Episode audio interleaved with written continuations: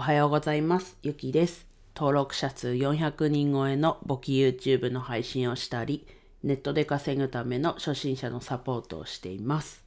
はい、今日は早速本題に行きます。行動できない理由。まあ、それは完璧にしてから始めようとしてるからだよっていうところでお話ししていきます。はい、皆さん心当たりないですかね？自分はものすごくあります。はい。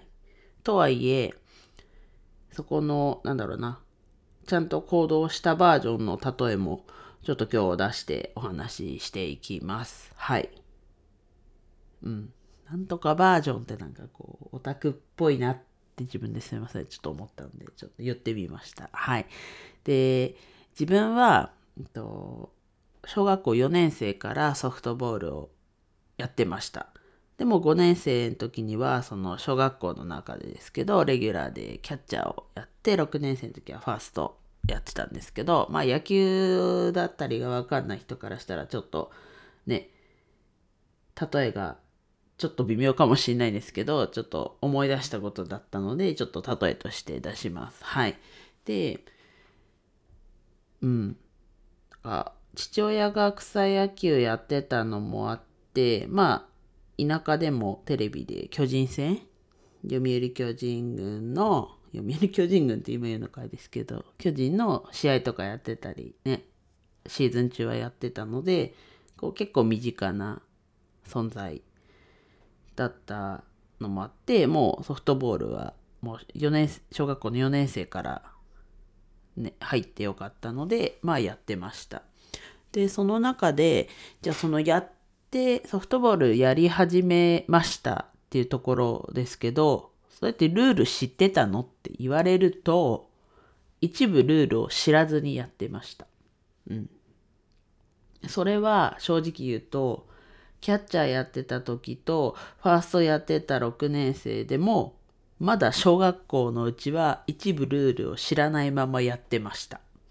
それでもレギュラーだったしあとは6年生だってからはあの打順？4, 番ってもうがっつり打つ人だった。打つ人が基本、うん、4番なんですけど4番ファーストでした。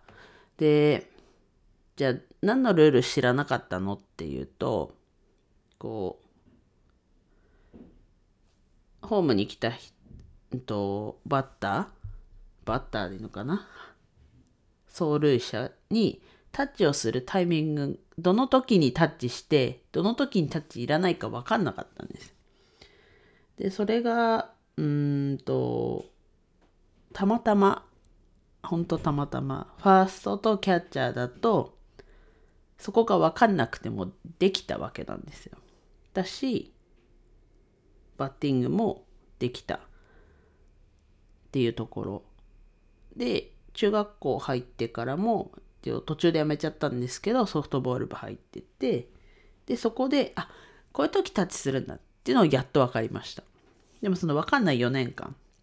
でかつ2年間は普通にレギュラーとしてやってたわけなんですけどやっぱりこうやっていくうちに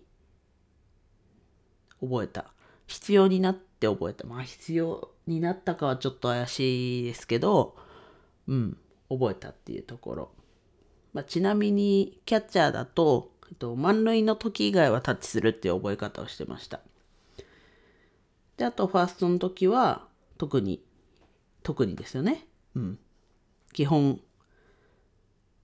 基本はもうベース踏んでればよかったので、なのでもう、それ以外タッチぐらいな、あの、普通の守備範囲で、守備範囲というか、普通の想定される守備範囲で言うと、基本はベース踏んでりゃ OK。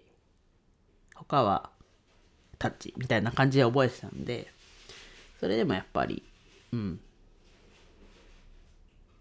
なんとかなりました。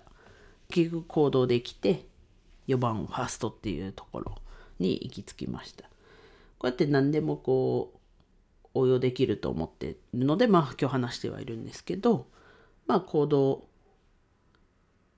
なんかできないなっていうふうに思った時にちょっと立ち返ってみてあれなんかもうちょっと勉強してからとか言って完璧完璧とまでは言わないですけどもうちょっとこれやってからとかいう思って進んでないってことないのかなっていうのはちょっと確かめてみた方がいいのかなとはい思います。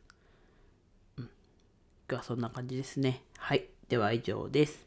今日も一日楽しく過ごしましょう。ゆきでした。